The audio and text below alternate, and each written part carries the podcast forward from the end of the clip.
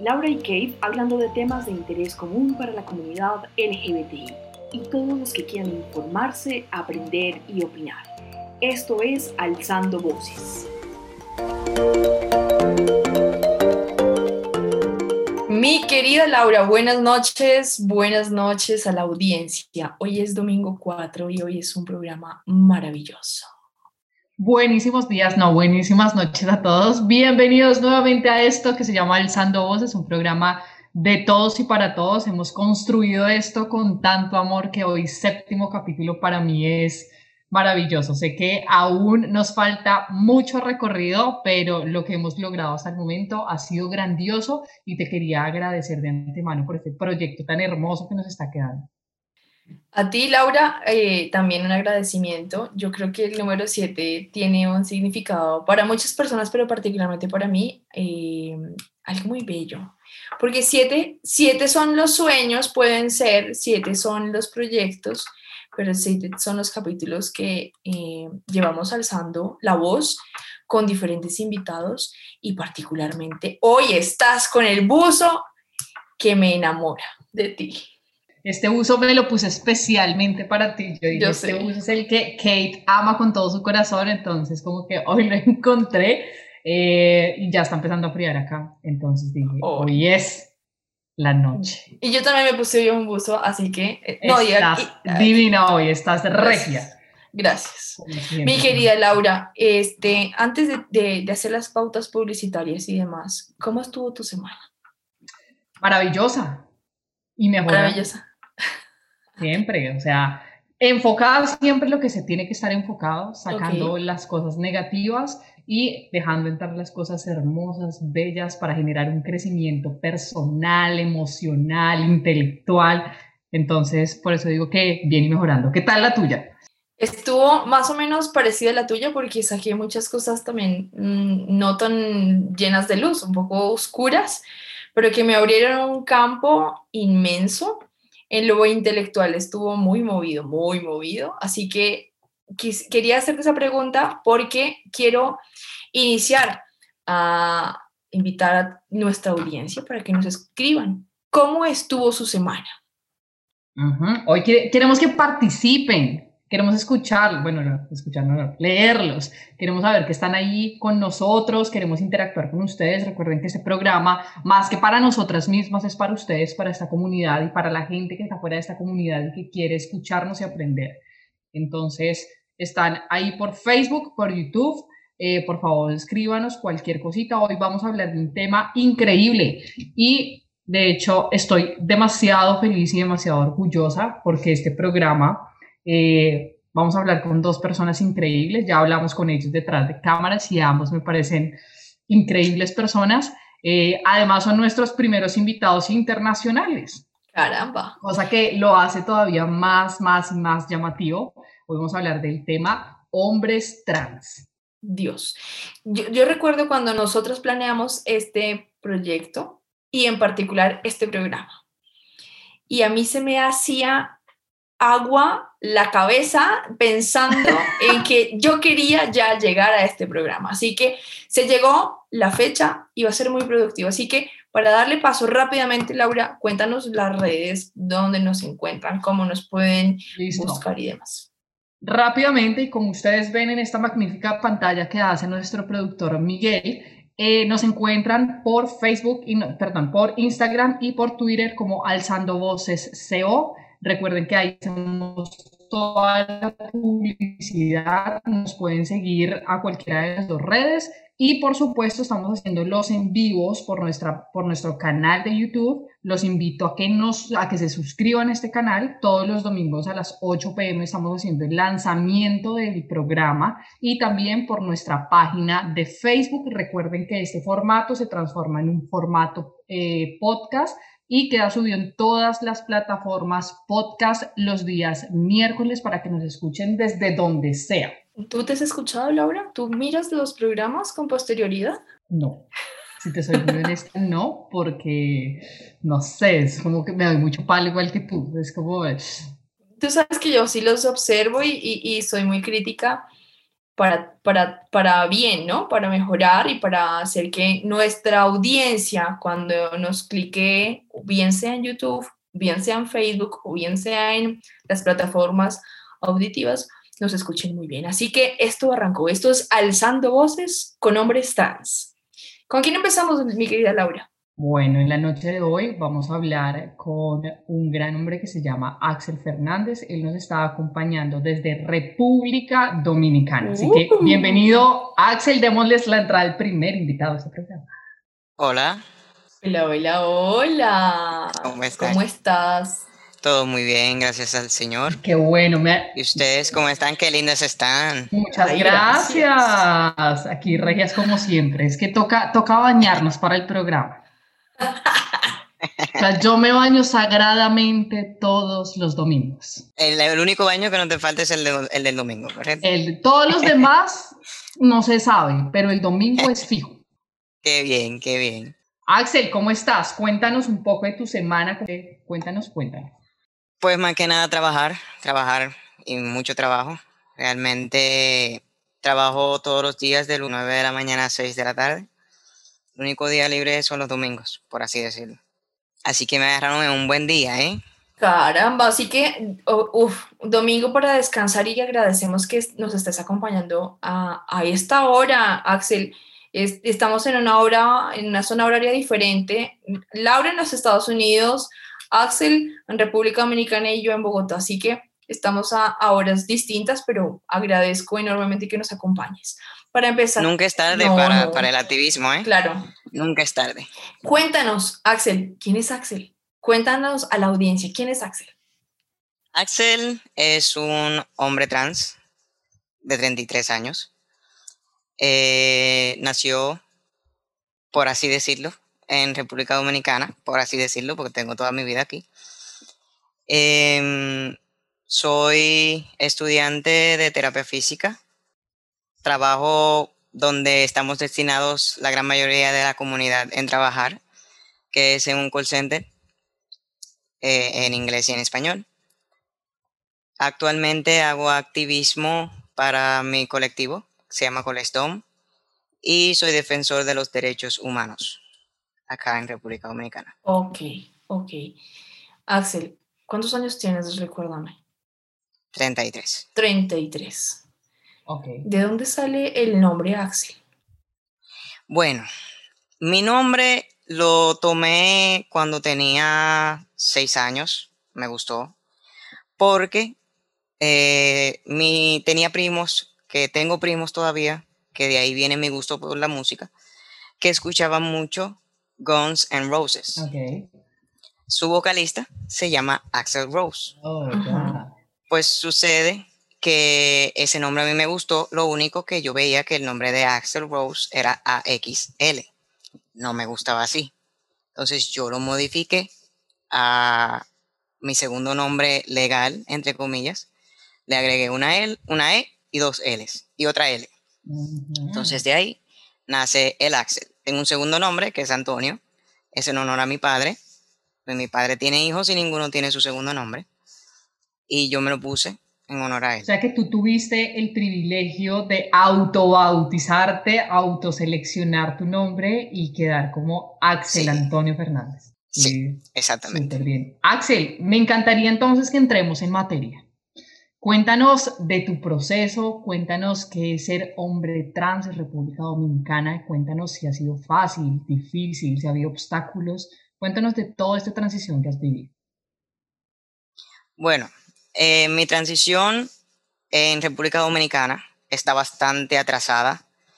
El hombre trans en República Dominicana pasa mucho trabajo, pasa mucha humillación, sobre todo, sobre todo discriminación, por el simple hecho de que aquí se entiende por trans una mujer trans, un transvesti, por así decirlo.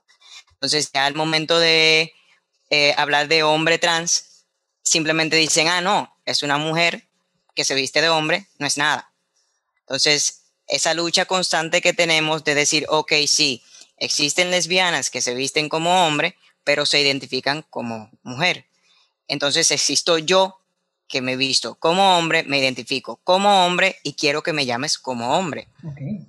Ahora mismo tenemos una batalla muy grande eh, viviendo aquí en República Dominicana y en el activismo por el hecho de que eh, este es un país muy religioso, basado mucho en el catolicismo. Entonces, eh, mundialmente se ha estado confundiendo la bandera trans con la bandera de los pedófilos. Y esto llegó acá, a un punto de que todo el mundo cree que la bandera trans es la bandera de pedófilos. Entonces, esta lucha también nos la tiramos nosotros los trans encima por el hecho de que nosotros aborrecemos la pedofilia. La pedofilia es una enfermedad mental, la, la transexualidad no lo es.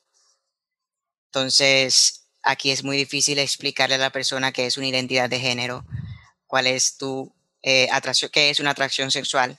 O sea, no es muy difícil. Es muy difícil hacer activismo en República Dominicana. Me imagino. Ustedes están en ubicación eh, geográfica, ustedes están al lado de Nigeria, ¿verdad? De Nigeria, no, de... Mm, se me olvidó ahora el país. De Haití. De Haití. Ahí mismo pegado de Haití. Somos una sola isla dividida Haití y República Dominicana. Ok, entonces digamos que lo, lo veo yo. Eh, en los dos países se genera la misma dificultad, todo el proceso de transición. Realmente, realmente de Haití no te puedo decir qué que, exactamente pasa. Si tengo, en el colectivo tenemos eh, trans que son nacionales haitianos. Eh, si viven ya lo que es aquí en Santo Domingo, República Dominicana, porque obviamente vinieron para acá. Pero no es como que yo te tenga una noticia exacta y concreta de lo que pasa en Haití, pero tiene que vivirse prácticamente, aunque son diferentes gobiernos, es, tiene que ser parecido, porque estamos en una isla y ellos se ríen por otra, por otra religión, manejan otro idioma, eh, o sea que es muy diferente. Estamos ahí mismo, somos hermanos, pero son totalmente diferentes. Gracias por la aclaración, Axel. Continúa con tu historia. Perdóname, Axel, tengo una, tengo una pregunta. ¿Cuál, cuál, ¿En qué momento a ustedes les confunden la bandera LGBTI con la bandera de los pedófilos? Porque déjame decirte, en este Son totalmente diferentes. son totalmente diferentes, por eso lo pregunto, porque a pesar de ser diferentes, no sé en qué punto, en qué momento las confunden. En este caso se llama doble moral, se llama falta de educación de las personas y más de, los, de las entidades religiosas, porque son las entidades religiosas y conservadoras que quieren como que atacar a la comunidad de por sí. Nosotros tuvimos una controversia muy grande porque en el Congreso, ya en el Palacio de la, de la Presidencia, tenemos varias personas que apoyan a la comunidad LGBT. Entonces, esas personas han subido fotos con la bandera del país, la bandera LGBT y la bandera trans. Mm, Entonces, ellos aborrecen eso, dicen que no es posible, que bla, bla, bla. Entonces ahí vino la controversia de que el, el azul, rosado, blanco, rosado, azul era de, de trans y no, de que era de los pedófilos y no de trans. Pero fue todo falta de echar hojas a la izquierda y empezar a leer y a informarse que aquí tienen esa muy mala maña de que ellos se hablan sin, sin saber si tener una base. Entonces ya en este caso a quienes les toca educar, aunque sea virtualmente, es a nosotros mismos.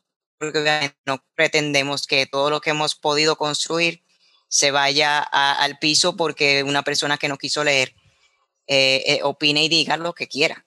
Ya. Ok, ok, Axel. Bien, entonces nos estabas contando antes de las dos aclaraciones. Sí, estaba contando que me tomé ese nombre ya eh, pequeñito, porque desde pequeño yo vengo de una familia un poco machista. Eh, mi papá nos bañaba a todos a, tirándonos agua de manguera, a todos desnudos. Y yo me preguntaba, ok, ellos tienen un pene, ¿dónde está el mío? Okay. O sea, en mi mente yo lo, lo, sentía, yo lo, lo, pensaba, ¿dónde está mi pene que no me crece? Entonces, fui creciendo, fui creciendo, fui creciendo y empecé a sentir mucha atracción por las niñas. Los niños solamente, solamente me interesaban para jugar con ellos.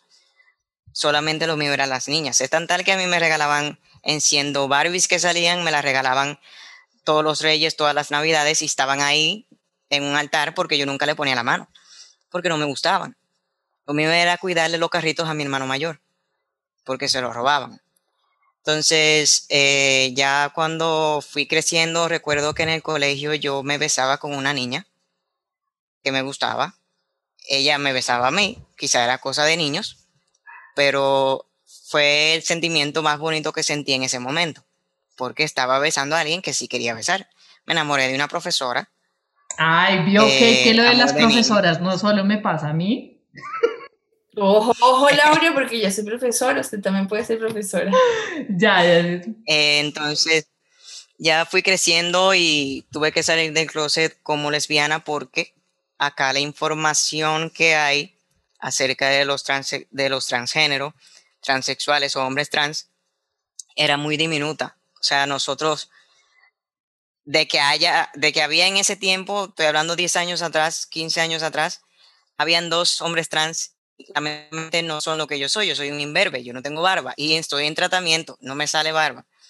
O sea, estoy en tratamiento de testosterona hace seis años y no me sale barba. Entonces yo veo todos hombres con el barbón y, y con esta voz y yo me quedo como que, ok, entonces una amiga mía me dice, mira Axel, esa persona biológicamente es mujer. Y yo me quedo como que no, no, no es posible. Y me dice, sí, ve, pregúntale. Entonces, ya yo había salido del closet como lesbiana, entre paréntesis. Entonces, yo tenía la duda de que yo no me identificaba ni como lesbiana machito, ni como lesbiana normal, ni como mujer. Entonces, yo me tenía la incógnita de qué soy. Entonces, me siento con esa persona, esa persona ya había viajado, ya había empezado, estaba muy avanzado en su, en su transición, los dos, las dos personas que conocí. Y cuando le pregunto, me dice, no, yo soy un hombre trans. Yo, ¿qué es eso? Me empieza a, me empieza a decir, yo toda mi vida en mi cabeza yo fui un hombre, lo único que lamentablemente nací con el cuerpo de una mujer.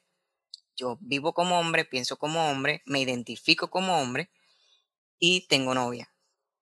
Y yo, ok, entonces yo soy eso, como yo soy y me veo como tú te ves. Entonces él me dio páginas a leer que la gran mayoría son páginas eh, de Guatemala, de México, colombianos, eh, países que van un poco más avanzados que nosotros en lo que es la transición.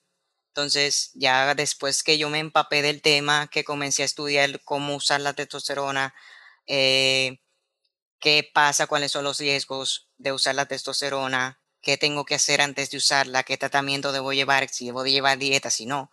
Entonces ya yo tomé la decisión de entonces salir doblemente del closet para ser Axel. En ese momento yo era, abiertamente lo digo porque es mi documento, lo dice. Antes yo era Ana, ahora soy Axel. Axel, una pregunta ahí en ese, en ese punto que es tan importante. En realidad son dos, tú sabes, Hasta tres, no hay pregunta.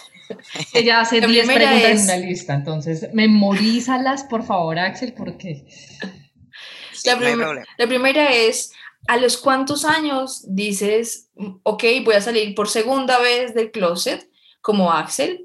Y recuérdanos si en República Dominicana eh, tienen el derecho de la renovación o la actualización del nombre y del, eh, del aquello que nosotros identificamos como género en el, en el ID o en la cédula que nosotros tenemos como identidad eh, como documento de identidad? Bueno, salí del closet como Axel hace ocho años. Simplemente tomé el Facebook, que era el que más usaba cuando eso no usaba Instagram, no tanto. Eh, usaba Facebook, cambié el nombre y escribí prácticamente un libro diciéndole a las personas, a partir de hoy, Ana ha muerto y nace Axel Antonio Fernández Castillo.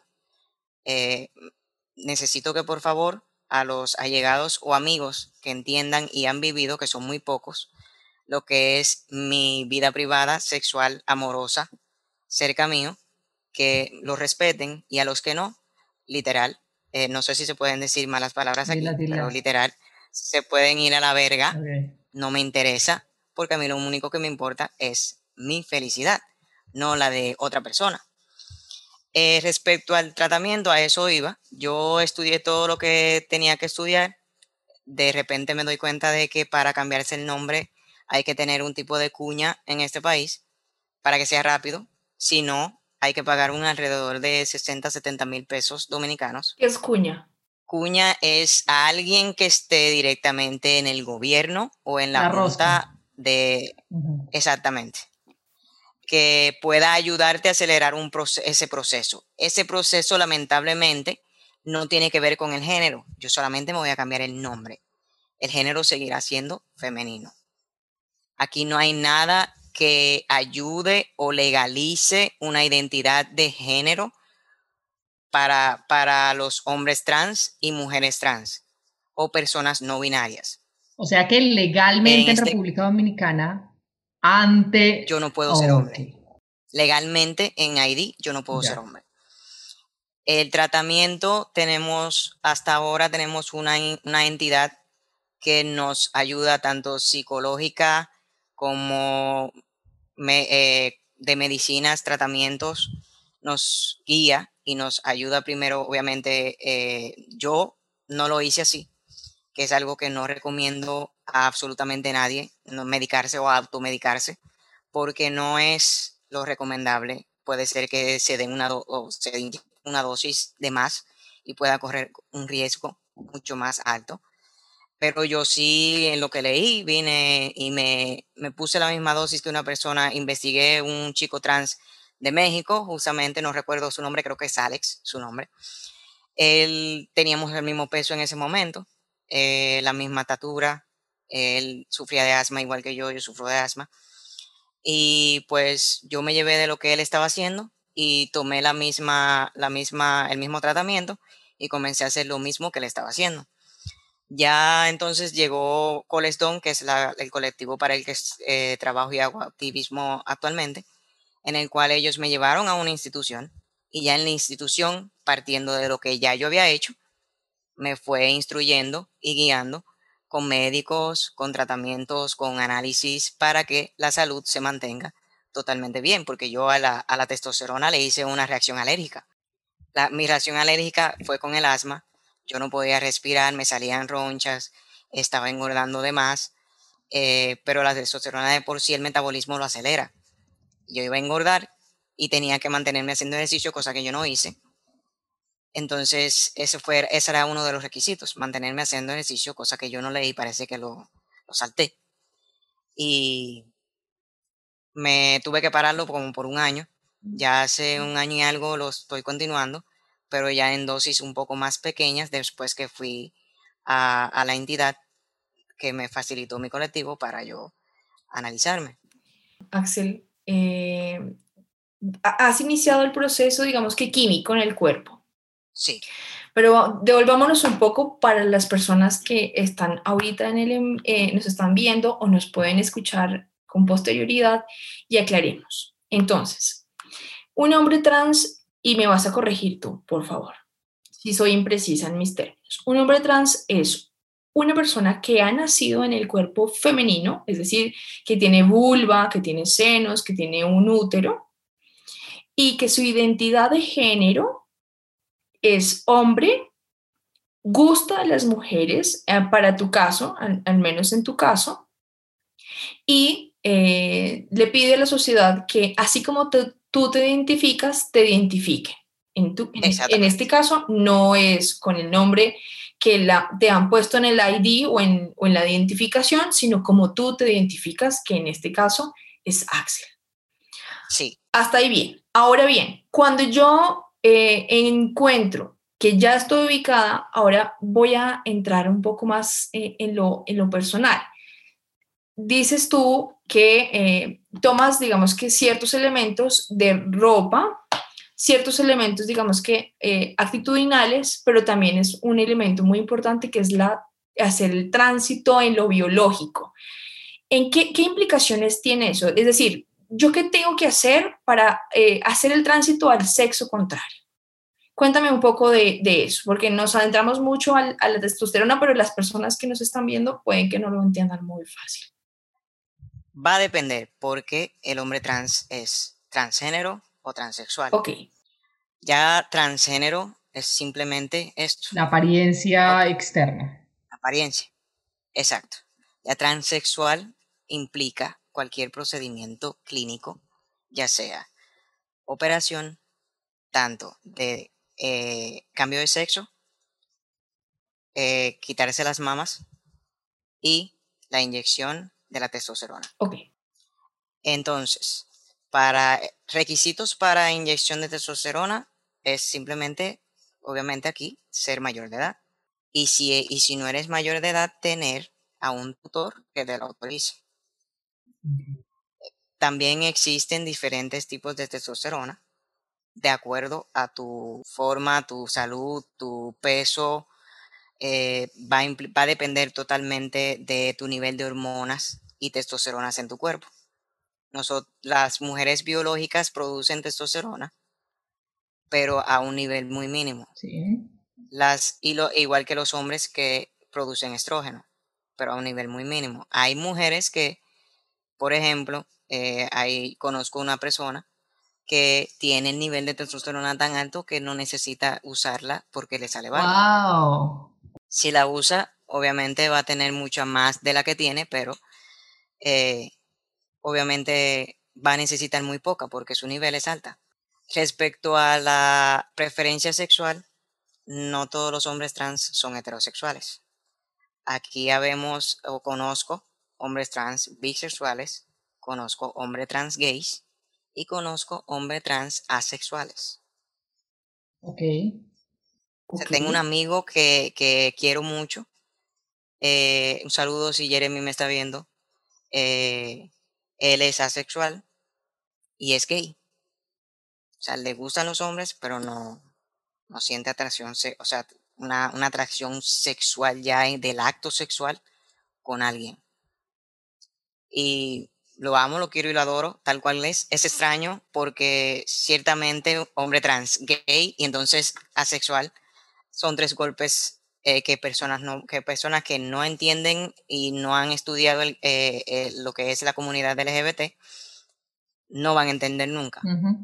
Pero eh, es, un- es una persona que, una excelente persona, una excelente activista, está últimamente un poco apagado, pero hay todo tipo de hecho, qué pena que te interrumpa. De hecho, muchas gracias por la aclaración. También lo ignoraba por completo. Es decir, no sabía que era, había, se denominaba de esa manera.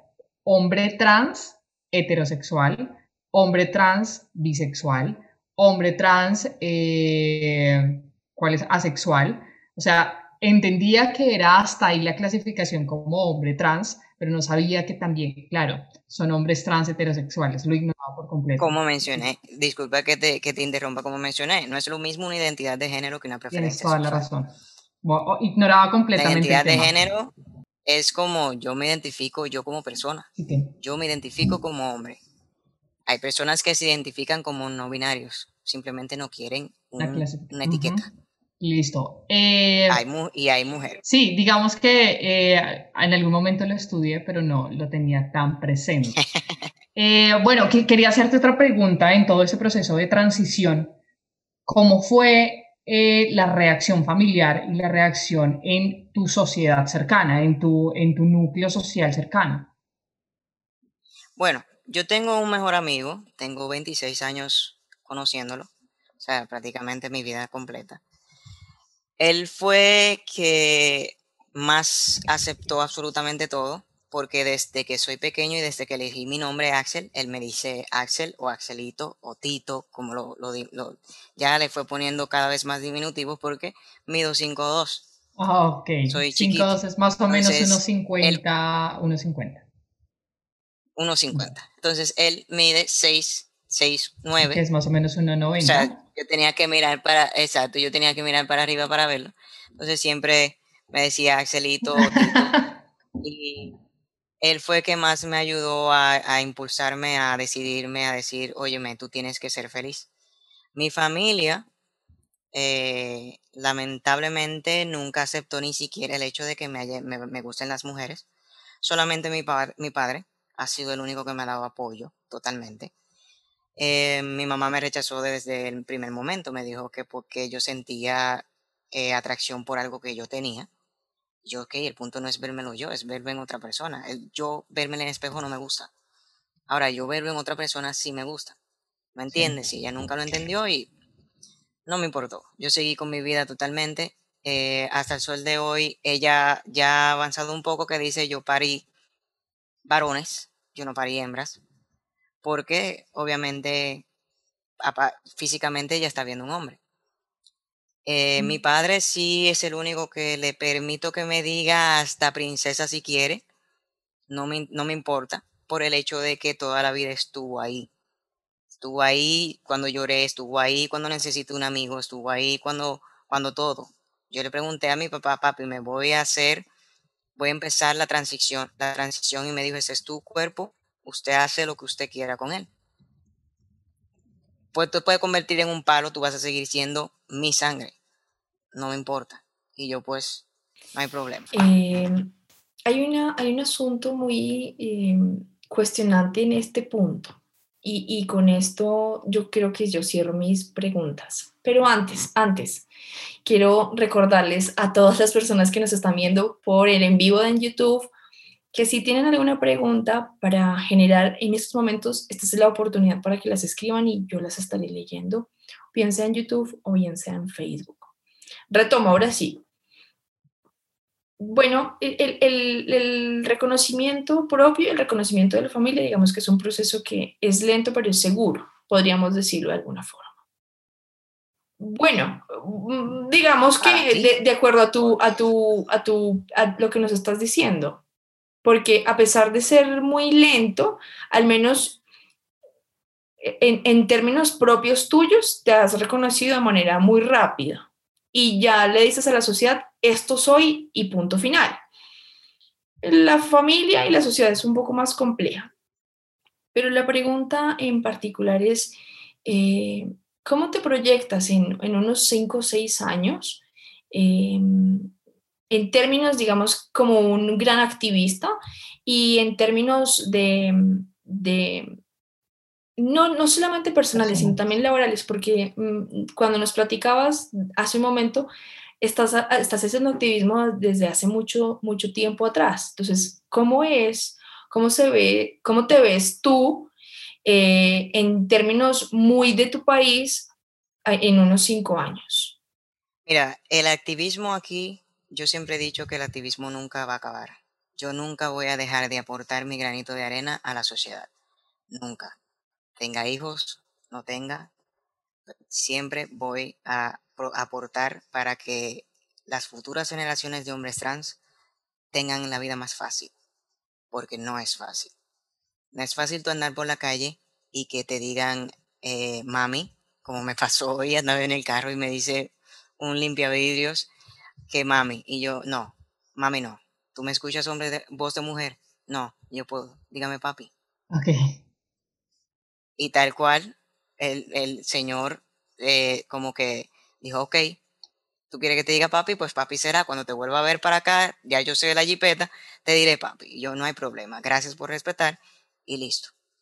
Yo soy así, yo soy una persona muy directa, yo no tengo pelos en la lengua y más cuando se refiere a respetarme a mi persona. Ya en cinco años personal, laboral y en el activismo, me veo como la serie, casado con hijos. Eh, me veo enseñándole a mis hijos lo que es la tolerancia, el respeto, criando personas no, no, no lacras para la sociedad, que mi hijo tenga la posibilidad de defender a quien sea, ya sea por raza, religión, preferencia sexual, por lo que sea, al igual que yo lo hago. Y laboralmente, pues según las posibilidades que me dé el país, vamos a ver. Yo siempre soñé con tener un negocio abierto para todo público, para todo el mundo, sin importar si anda con turbante o no. Wow, muy bien. Ok, eh, Axel, ya para darle cierre, entendemos que hay mucho tema frente a esto. Esto es un tema amplio eh, y me encanta que estés aquí precisamente para, para, vernos para contarnos su historia de vida. Eh, pero ya para darle cierre y darle paso a nuestro siguiente invitado, me gustaría que dieras un mensaje a las personas que lo han pensado, como hace empezar el proceso de transición, o las personas que se están redescubriendo, las personas que eh, están ya en el proceso de transición. Sé que no es un proceso sencillo, sé que es un proceso que representa muchísima valentía.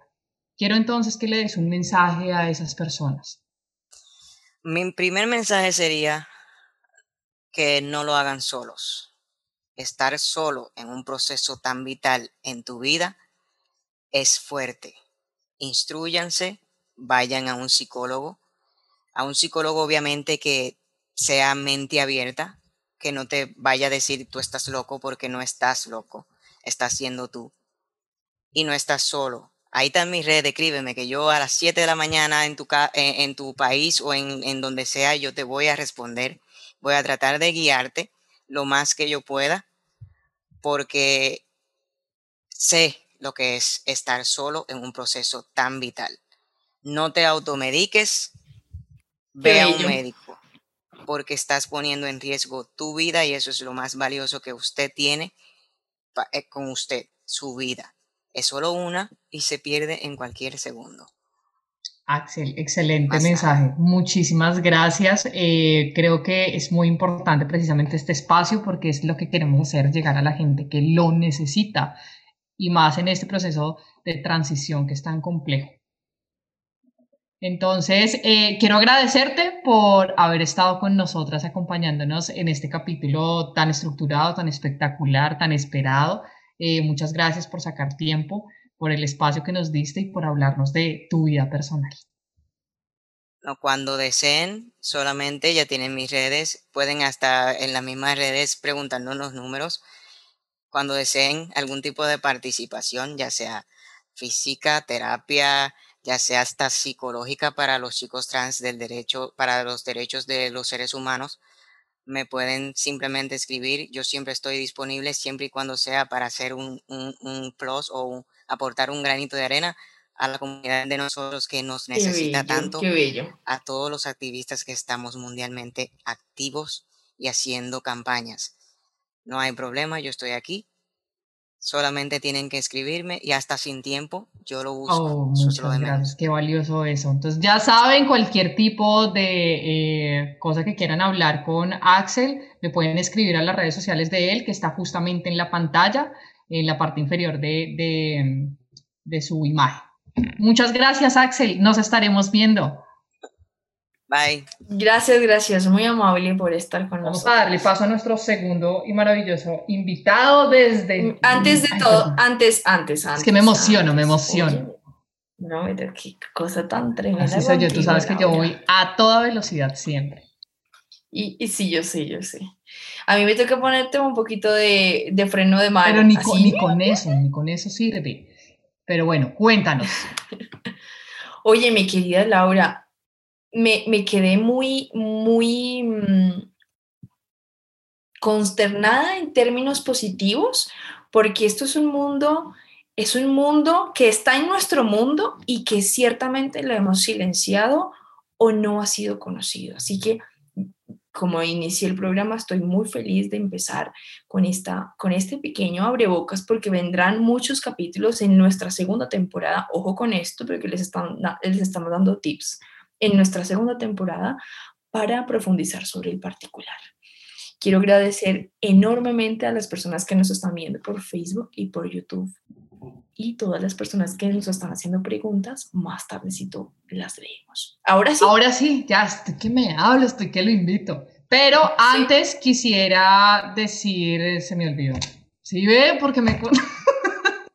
ah, ya que me pareció muy importante la participación de Axel porque siento que eh, es nuestro primer invitado internacional y que hablara desde República Dominicana, creo que era lo que tenía en mente para mí dentro de este programa abrir las puertas a todos los territorios de este planeta para que nos hablen, para que nos unamos y desde aquí conozcamos y nos informemos. Es muy importante que usted viaja a República Dominicana tenga en cuenta cómo estamos como comunidad allá. Entonces, cerrando ese paréntesis, vamos a darle la bienvenida a nuestro segundo invitado, eh, es una persona que viene de México y que viene de Monterrey. Entonces le damos la bienvenida a Franco Arjona. Para que alce la voz con nosotras. Uy, mi querido Franco. Amo tu camisa. Gracias, gracias. Hola, hola. Muchas gracias por tenerme, qué honor, de verdad. Bienvenidísimo. Oye, qué chévere. Tú, sabes, Laura, que a mí me gusta mucho el acento mexicano, ¿no? Y en tres minutos ya puedo estar hablando mexicano. de Monterrey, déjame decirte que es un acento bien marcado y es un acento muy particular y también me encanta el acento mexicano. Franco, bienvenidísimo. Ya haciendo el paréntesis, deje, de estar intimidando a nuestros invitados. Ya lo chantó. No, se me sonroje, Franco. Bienvenidísimo a este programa que hemos hecho con tanto amor. Nos encanta tenerte aquí y nos encanta tu camisa. Eh, cuando yo vaya a Monterrey, trata de esconderla porque es muy probable que te la robe. No, me te la doy con gusto, sin problema. Ay, no. Necesito gente así en mi vida. Oye, Franco, cuéntanos, eh, ¿cómo llegas tú? Porque veo que tienes bandera eh, trans en tu camisa. ¿Cómo llegas tú al activismo? Platícanos sobre eso. Pues la verdad, cuando empecé a transicionar en Monterrey no había muchos activistas, este, hombres trans, o sea, no, no habíamos como salido de ese closet del activismo.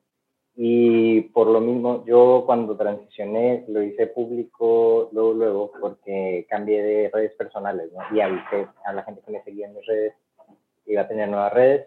Entonces, de cierta forma, como que ya me aventé al ruedo de repente y de la nada ya estaba haciendo activismo. O sea, como que por ser visible, de repente se me hablaron de más lugares y vi muchas cosas que se tenían que trabajar y pues nada más me puse a cambiar porque la verdad es que hay mucho trabajo en México sobre todo en las zonas norte, en el norte.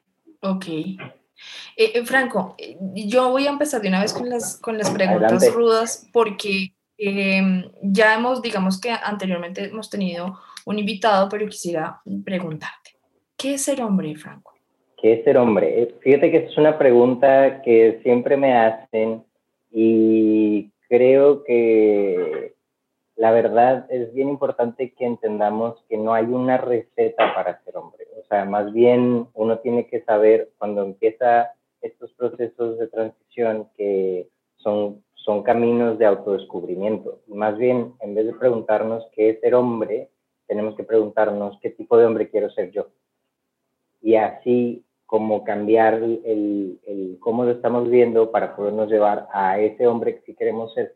Porque si no, cuando solo preguntamos qué es ser hombre, de repente se nos vienen muchas cosas que nos programaron la sociedad y nuestra familia y, nuestros entornos, que pues son machistas y son misóginas, son, llevan muchos tintes que hay que quitar. Entonces, la verdad, yo también empecé con esa pregunta, pero luego en, el camino me di cuenta que no es qué es ser hombre, porque eso también de repente está contaminado con lo que nosotros pensamos, y hay que llevarnos a qué hombre quiero ser. Valiosísima la aclaración. Me encanta. Me encanta porque eh, la segunda pregunta, después de que Laura hiciera su pregunta, pero me voy a, qué pena contigo, Laura, y es, ¿qué, qué, tan, ¿qué tan complicado es ser hombre en esta sociedad machista? Y, y, yo quisiera que de una vez abriéramos el debate, si me lo permites usar la palabra, y es hacer un llamado a las, a las nuevas masculinidades, uno, y, y que, y, y si eres un hombre feminista, por ejemplo, eh, qué tan importante es en nuestras sociedades latinoamericanas, porque de México para abajo, nosotras, nosotros somos países históricamente machistas, históricamente donde se les ha impuesto unos estándares de comportamiento, de actitudes, de eh, etiquetas a los hombres y de igual forma a las mujeres. ¿Qué implica todo esto, eh, por ejemplo, en tu país y en ti? Pues ser hombre, aunque o sea, bueno, ser hombre, sí, es, creo muy cómodo, pero ser hombre como, y, y ser hombre heteronormado creo que también es, es cómodo. Ah, sí hay muchas presiones y obviamente hay opresiones que se viven siendo hombres porque el patriarcado nos oprime a todos, pero de ese lado, mm, pues la verdad, se gozan con muchos privilegios, ¿no? O sea, ser hombre que sale fuera de la heteronorma o ser hombre eh, que no, no, binario o más, este, o ser hombre gay, la verdad ahí se empiezan a, a, haber más problemas, porque entonces ya no estás en esta norma que te quiero tener, ¿no? Y estás causándome problemas y me estás haciendo disruptivo. Entonces, todas las entidades y, expresiones de género y demás que estamos fuera de eso, no estamos cómodos muchas veces, ¿no? Y eso es algo que hasta he vivido yo, por ejemplo, el año pasado yo tenía el pelo un poco más largo y era muy incómodo mm, en muchos lugares y en así, cosas, algo que se me hace como bien sencillo, pensé que ya estábamos más adelantados a que un hombre con pelo largo fuera problema todavía, pero todavía es problema porque ahora que me corté el pelo y tengo como un corte un poco más masculino, he tenido muchísimo más privilegios y, y el trato es totalmente diferente. Entonces, son cosas que a lo mejor pensamos que ya tenemos listas o que ya no, no, no vivimos, pero no es cierto, es más bien estamos en un escalón de privilegio que a veces no nos deja ver. Wow, ¿quién creería que todavía en la actualidad ese tipo de detalles eh, físicos ah, presentan el trato diferente con la sociedad, ¿no? Bueno, eh, Franco, a lo que vinimos. Cuéntanos un poquito cómo fue tu proceso, cómo fue tu transición, cuéntanos un poquito de esa historia. Ok, yo me di cuenta que era hombre porque estaba en terapia en ese entonces, terapia psicológica, que de hecho, invitación a todos, no todos necesitamos terapia, está bien tener terapia, por favor, si tienen forma de acercarse a conseguir terapia, háganlo, siempre, nos, siempre necesitamos. La mejor recomendación que ha hecho este hombre, de verdad. es que yo soy psicóloga y apoyo completamente que digan este tipo de cosas. Muchas gracias. La verdad sí ayuda mucho, para eso necesitamos a, la terapia, para poder sanarnos y, pues, llevar mejores vidas, ¿no? Entonces yo estaba en terapia por otros temas, pero llegó el día en que yo, yo estaba en un equipo de fútbol americano femenil y en el equipo había una, una dinámica heteronormada, pero pues en ese momento no me molestaba, este, que a las lesbianas se nos hablaba como con pronombres masculinos y a las heterosexuales les decíamos princesas, ¿no? Entonces a mí me empezaron a decir guapo y, y me empezaron a hablar en, en, con pronombres masculinos y yo sentía solo como muy rico, o sea, solo era como, ¿qué es esto que se siente tan bien? Entonces lo llevé a terapia y le platiqué, pero como la cosa más casual, porque yo la verdad estaba como muy, con una, una venda así en los ojos y no sabía, o sea, toda mi vida fue muy incómoda, pero no o sea, no lo veía como posibilidad. En, en México no, no, nunca tuve información acerca de, de, la gente trans o de hombres trans, entonces no, no conocía el tema. Entonces hablando con mi psicólogo le dije esto y él de repente, me acuerdo mucho, que de repente como que pensó, se hizo un poquito para atrás y luego me dijo, ¿y no has pensado en que a lo mejor tú eres hombre? Y esa fue una pregunta así de, en ese momento fue como, ok, y todo hizo sentido. O sea, nunca me lo había ni siquiera preguntado yo, pero entonces en ese momento, en ese momento todo hizo sentido. Fue como, ok, eso fue lo que nunca había entendido. Yo soy hombre. Ah, ok. Y ahí empecé, él me dijo, pues puedes empezar, ya me vestía, toda mi ropa era de hombre. Este, me decía, puedes empezar como a decirle a la gente cómo hacer una red de apoyo y empezar a decirles y que te cambien los pronombres para que tú te sientas más cómodo o ir viendo como si te sientes cómodo y entonces si transicionar, ¿no? Este, ¿Qué edad tenías en aquel momento? Perdóname, te, te pregunto. Eh, 25 años. 25, ok, listo, ya era para aclarar. Y este, pues lo que hice fue cortarme el pelo. Yo tenía el pelo muy largo porque de hecho utilizaba mi pelo. Eh, yo tenía muchos problemas con mi familia porque me decían, o sea, me, me, veían como hombre ya. Entonces, cuando salía con mi familia, mi mamá sobre todo se enojaba si me, si me decían hombre o joven o lo que sea. Entonces, como yo no lograba mm, verme femenino ni ser más femenino, lo que hice fue como estudiar y, decir, ok, cuando venga el mesero, yo tengo el pelo largo, entonces me agarro el churrito y le empiezo a hacer así y entonces ya sabes que soy. O sea, hacer como cosas extra como para que la gente, mimetizar cosas como para que la gente fuera así como, oh, no entiendo, pero parece que es mujer, entonces ok. Y en ese momento dije, ok, vaya el pelo y me corté el pelo, lo cual fue como la, una de mis liberaciones más importantes, yo creo, de mi vida. Y de ahí le empecé a decir al mundo y yo en el momento que me corté el pelo y del momento en que estaba hablando con mi, mi psicólogo Martín, que quiero mucho, este, la verdad, ya, yo ya estaba, o sea, yo no tuve ninguna duda. En el momento que supe que era hombre, supe que era hombre y fue como, ah, ok, yo no tuve ya ninguna duda después en mi transición. Y de ahí todo empezó como a irse muy rápido porque también estoy un poco intenso. Entonces, sea, todo esto pasó en octubre que me di cuenta y ya para enero, no, o sea, me corté el pelo y en, en, en abril cambié mi acta de nacimiento, en mayo tuve una mastectomía y en julio empecé mi terapia hormonal, o sea, así. Y ya tenía... Entonces eso demasiado rápido. ¿Viste que, que no es malo ir a toda velocidad? veo, veo eso muy bien. ¿Viste? ¿Viste cómo es de positivo en la vida ir a toda velocidad? Es que necesita encontrar personas que vayan a la misma velocidad que uno. Entiendo. Franco, aclárame de una vez esto porque que acabas de denunciar que hiciste cambio en el acta, entonces, porque para mí es muy importante una relación, digamos que de toda Latinoamérica. Eh, ¿Qué se puede hacer? ¿Qué cambios se pueden hacer en términos de documentos ilegales? En México se puede hacer la rectificación de documentos. Este, no, no, tengo la información de todos los estados, pero hay muchos estados en donde sí está más avanzado este proceso. En Monterrey, el Closet LGBTAC es una ACE que ha impulsado mucho este, este proceso. Este, es, es, un juicio y ya gracias a ello se ha logrado, ya llevan más de 100 actas, de hecho muchísimas más y que ayudan a la gente para poder hacer el trámite ahí, porque en Monterrey todavía no logramos hacer la reforma para que sea un cambio administrativo, lo cual debería de ser a nivel mundial, a mi punto de vista.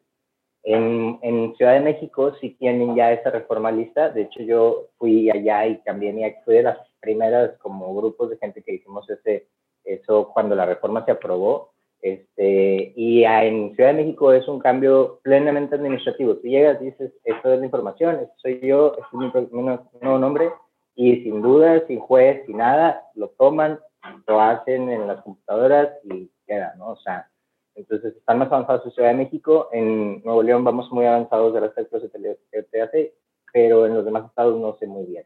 De hecho, muchas veces el closet recibe este, pedidos de otros estados para que les ayuden. Ok, listo, gracias. Ahora sí, eh, Franco, estabas contando, entonces hiciste todo este proceso rápido, así como a Laura le gusta de manera rápida, rápida, rápida, y me vas a perdonar, eh, y, y, con el respeto de, de, tu pareja, eres un hombre muy guapo. Eh, y, yo, y yo te veo que eres alto, así que por favor descríbeme también cómo es esa transición en términos físicos y, y, y, finalmente todo este proceso de la testosterona, si ya te, ya te has superado y demás. Pues en términos físicos, la verdad fue como un regalo, porque pues yo era antes, o sea, a mí me veían como una mujer alta, o sea, pues yo siempre he sido alto, o mido 1,80, entonces antes era una mujer alta, pero ser una mujer alta es muy incómodo, ¿no? Porque, pues, o sea, como que el estándar de belleza es que sean como más arriba, Totalmente cierto. Yo lo o sea, yo mido 1,70, pero muchas veces me acomplejé al respecto. Imagínate, siendo de 1,70, imagínate una mujer de 1,80. Sí, o sea, luego los tacones y cosas así, o sea, como que luego de repente te, te, meten muchas dudas de que no puede ser más alta o lo que sea, o al menos yo lo viví muy incómodamente. Este, de parte social. Digo, a mí siempre me ha gustado mi altura, la verdad. He estado muy, muy contento de ser del, en mi escuela siempre era el último de la fila, todo estaba chido. Pero de transicionar ahora a ser un hombre alto en Monterrey, em, yo tuve la suerte de, aparte de ser alto, yo soy peludo, entonces tengo barba y todo. Entonces, como que yo entro en el estereotipo que la gente de Monterrey quiere, ¿no? Que es alto y que tenga eh, pelo en la cara. Entonces ya yo con eso ya estaba como en un estereotipo heteronormado y por lo mismo desde que transicioné, a pesar de que me veía muy, muy chavito al principio porque no, no, no siempre tenía este pelo, ¿no? Este, siempre me trataron como hombre por lo alto, ¿no? Y es algo que a veces veo batallar mucho a mis hermanos que son un poco más chaparritos, pero repito, la altura no importa, amigos, no importa, somos hombres, no se puede ser más o menos hombres. Y pues eso más bien lo he tratado de explotar, ¿no? O sea, estos privilegios sociales o de cierto tipo los he tratado de explotar y más bien he intentado ser como un caballo de Troya para la gente me ve, me lee como cis o lo que sea y yo puedo entrar a, a que me escuchen más, ¿no? Y ahora como desde que yo siempre digo, firmar el libro de la bestia, desde que firmé el libro de la bestia ya me convertí como en hombre ante la sociedad pues eso también te da muchos poderes. Entonces, esos poderes es que ahora tienes el privilegio de que como hombre te escuchan un poco más y te refutan un poco menos. No, mucho menos. Entonces, eso lo he intentado explotar para llevar eh, cosas y temas que tenemos que hablar, sobre todo de transexualidad y otros derechos LGBT y este, a lugares donde se tienen que hablar. Ok, Franco, Laura, me están haciendo una pregunta aquí por nuestras redes y eh, quisiera preguntarte eh, sobre el proceso, digamos, que, mm, que, haces de transición en términos de testosterona. Digamos que sí, tienes una ventaja por tu altura y porque ciertamente ya venías como con una carga genética de que eras, eras velludo. Eh, pero digamos, ya, ya te has inyectado testosterona, ya te hiciste la operación de las mamas y una pregunta que me hacen aquí entre, entre, entre nuestro chat es, ¿qué, ¿qué pasa con el periodo menstrual? Se interrumpe y cesa. Eso pasa dependiendo de, de eh, los cambios de la testosterona, aunque son muy parecidos, cada quien los vive muy diferentes, ¿no? Entonces, hay diferencia en la voz, hay diferencia en el vello, hay diferencia en cuánto nos crece el clítoris también y las fechas en cuando todo esto va pasando. Este, a mí ya llevo cinco años en testosterona y, se me hizo más grave la voz, eh, tuve más pelos a todos lados este, y demás cosas que he estado viviendo con mi cuerpo. Y lo más sano también, como ah, estaba diciendo este, ante, anteriormente, es, ah, sí, Sí, sí, no, este, es estar con, con, un doctor, o sea, y también eh, chavos, hermanos trans, tenemos que ir al ginecólogo, punto. Entonces, además de un endocrinólogo, tenemos que buscar un ginecólogo porque es nuestro cuerpo y hay que cuidar de él. Con respecto a eso y precisamente eh, ampliando el tema, obviamente la estructura femenina continúa siendo, ustedes tienen útero, es posible quedar embarazados, eh, se ¿Es difícil? Mm, por la terapia, por la testosterona, eh, llega a ser más difícil, más no puedo decir que, o sea, no por eso es, es imposible, ¿no? O sea, es posible todavía, este, si no quieren un hijo hay que cuidarnos, hay que usar siempre condón, este, pero sí, por lo mismo que se va como, este, quedando sin mucha función el aparato por la testosterona, o sea, nuestros órganos este, y nuestros óvulos, todos ya se van como marchitando de cierta forma, entonces no, no queda embarazado tan fácil. Y viene, viene con otros ciertos cambios como dejamos de menstruar. Ok, bueno, pero en dado caso de que ustedes decidan eh, quedar embarazados, porque es así el término, eh, ustedes tienen que interrumpir el proceso hormonal para poderlo hacer. Es correcto. Se tiene que interrumpir el proceso hormonal y se tiene que llevar también con, con un doctor eso, con el, mismo endocrinólogo, porque también se tienen que checar otras cosas de otras hormonas, que la verdad ahorita no tengo muy bien la clase en la mente y no te, ni les quiero decir, ¿no? Pero sí, sí se tiene que interrumpir la testosterona. Ok, hay, hay una parte y es, las mujeres trans generalmente, perdón, las transexuales dicen quiero resignación de sexo. Completamente me, me quitan el fallo, me quitan eh, los testículos y me hacen una, digamos que una vulva que lo puede hacer el, médico. En caso de los hombres trans, ¿cómo, cómo corre la suerte para ustedes? Eh, sí hay cirugías que pueden hacer como esta reasignación, ¿no? Y se podría hacer un palo pequeño, pero sí se puede hacer este, con una serie de varias cirugías y tomando injertos de piel de otros lugares, este, de las piernas o de los brazos. Y sí hay posibilidad de esto, pero también creo que las transiciones son súper personales y también como hay muchos hermanos que no la quieren. Y también eso es súper válido. Ok, ok, listo. Eh, bueno, ya saliéndonos un poco del tema eh, médico, quisiera hablar en tu caso y como le pregunté a Axel también, cómo fue tu proceso social, cómo fue en tu casa, cómo fue con tu familia, con tu pareja, amigos y demás.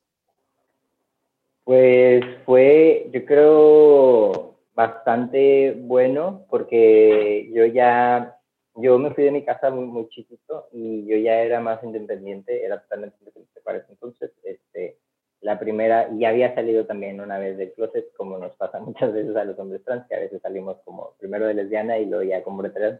Entonces yo ya con esto ya tenía una experiencia de qué sí hacer y qué no hacer con mi familia. Entonces yo jugué todas, o sea, mis, mis cartas bien diferente a que la primera vez y por lo mismo fue muy, muy cómoda para mí. Para mi familia no, una disculpa, pero pues en ese momento lo importante era más bien darles la noticia. ¿no? Y yo también, como ya era independiente, ya tenía mi trabajo, y todo, pues yo, yo me, me, pude pagar por toda mi transición, entonces no, no tuve nunca que pedir permiso ni nada, que eso fue como otra... otra Digamos que es una suerte y que es un privilegio que ya tengas la edad, porque, salud Laura, porque, porque porque muchas personas em, empiezan a hacer transición con la, menor, con la edad más temprana, es decir, sin haber cumplido la mayoría de edad en los estados o en los países donde se encuentren y tienen que pedirle permiso al papá, a la mamá, bueno, y demás. Pero para ti mm, ha sido un poco más fácil en términos, digamos que por la edad eh, en la que ya tienes y ya tienes, digamos que una independencia económica, social y demás. ¿Tu familia qué onda? ¿Bien? Mi familia, eh, pues no tanto, pero no se les preguntó. este, mi mamá fue la que batalló más, pero al principio. Y luego ya después como que para ella era más fácil tener un hombre que se veía tan varoncito como ella quisiera a una mujer que era lesbiana y súper varonita. Entonces, como que eso, eso ya en un momento cuando ya empezó a ver más cambios fue como ya más tranquilo, más fácil. Al principio sí batallaron mucho. Este, pero otra vez yo ya, o sea, tenía como, pues, unas paredes y un trabajo y muchas cosas y otra red de apoyo que era mi familia de amigos y demás, entonces mi familia consanguínea, pues no, o sea, no me afectó tan grave. No digo, si afecta, siempre afecta. La verdad es que a todos los papás y mamás y tutores y demás afuera que nos estén apoyando, el único momento en donde les fallan a su querido hijo, hija o persona que están cuidando es cuando los dejan solos. Nada más, por eso han fallado. O sea, no porque los educaron mal, no porque sean de alguna forma, no. Cuando se van es cuando les fallan. Entonces, quédense con ellos, tengan la paciencia y transicionen. O sea, las, se tiene que entender también nosotros que transicionamos, que las familias transicionan también. Y eso es todo un proceso y, es una carga muy pesada, este, porque también es como hacer que, dejen ir los sueños que tenían para ti, pero, pero es algo que como quiera todos tenemos que empezar a tener una cierta separación, ¿no? Es cierto. Franco, eh, me gustaría que cerraras también con un mensaje eh, que quieras darle a la comunidad trans, a los hombres trans que están eh, pasando por este proceso, lo han pensado, lo han considerado, ya lo hicieron, lo están haciendo y se sienten solos. ¿Qué mensaje les das a ellos? Eh, siempre digo que si no te dejas ser, no te dejas vivir. Entonces hay que empezar a, tenernos el amor suficiente para dejarnos ser, sea eh, que le guste eso a las demás personas o no. ojo, no estoy diciendo que salgan de lugares si no se sienten seguros o cómodos, pero siempre hay que ver por uno mismo primero y pensar en uno mismo primero. Y a las demás identidades este, también no se sientan como forzadas a tener, o sea, porque también hay muchos hermanos que de repente no tienen una expresión tan, tan de hombre o lo que sea, o sea, tan masculina, y no importa, o sea, eso no, eso no mide, otra vez repito, no sé, es más o menos hombre. Tú eres hombre, eres hombre como te vistas, como te expreses y como te quieras ver siempre amo que nos diga hermanos. Es como, de verdad, es, es el término que se tiene que usar en esta comunidad. Y es que todos somos hermanos, por eso estamos aquí resguardados en una comunidad ayudándonos los unos a los otros. Muchas gracias. Franco, hay una, hay una, hay una duda eh, que quisiera que tú la resolvieras. Mm, nosotros hemos platicado desde el capítulo anterior y este sobre esto, pero me gustaría que la resolvieras para, ya te confirmo quién es, Joanny. Eh, él pregunta, ¿todas las personas transgénero cambian de sexo? No, las personas transgénero más bien transicionan en géneros en cuanto a ropa, en cuanto a cómo quieren que se identifiquen con ellos y en cuanto a otras cosas. Y cuando es cuando se es ya, o sea, cuando se pasa la, la barrera médica, por así decirlo, en cuanto a eh, transición de cirugías o de este, terapias hormonales, ya se es transexual, pero antes de eso es, Muchísimas gracias. Yo, yo tengo una conclusión gigante, Laura, y es que en Colombia estamos avanzados en términos jurídicos porque podemos cambiar por un proceso administrativo nuestra cédula o nuestro ID para los países que nos están escuchando diferentes, que no identifiquen el término. Podemos hacer un cambio en la misma identificación de la M a la F o de la F a la M. Claro, esto ha tenido todo un debate y todo un activismo detrás de esto, pero ciertamente como países latinoamericanos nos hace falta mucho. Nos hace falta mucho porque ciertamente somos países eh, religiosos y de una religión determinada como es el catolicismo o el cristianismo, eh, en la que nos ata unas creencias y esas creencias finalmente construyen o hacen que se construya la sociedad en determinados elementos.